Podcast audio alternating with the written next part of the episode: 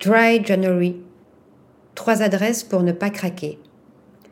Depuis quelques années, le Dry January, venu du Royaume-Uni, s'est répandu grâce aux réseaux sociaux. Si certains sont adeptes de ce mois sans alcool à l'issue des excès dus aux fêtes de fin d'année, ces adresses sont faites pour vous. Café Nuance à Paris.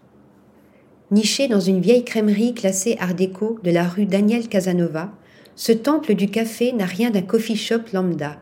Ici, les frères Corot proposent un voyage autour de cinq nuances de café, toutes différentes.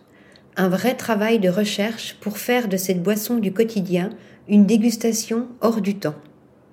Popham's Bakery à Londres.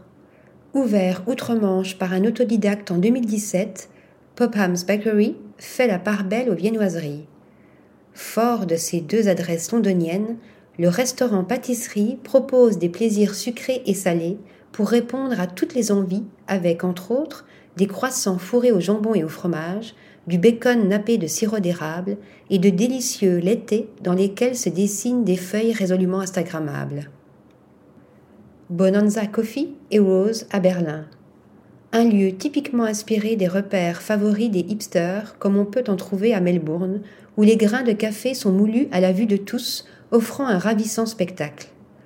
La marque de fabrique du lieu est l'arôme du café ainsi proposé, qui est qualifié d'inutilement bon, de quoi titiller la curiosité et donner envie d'y goûter.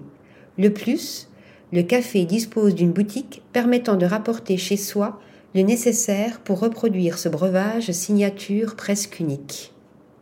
Article rédigé par Shayness Tlili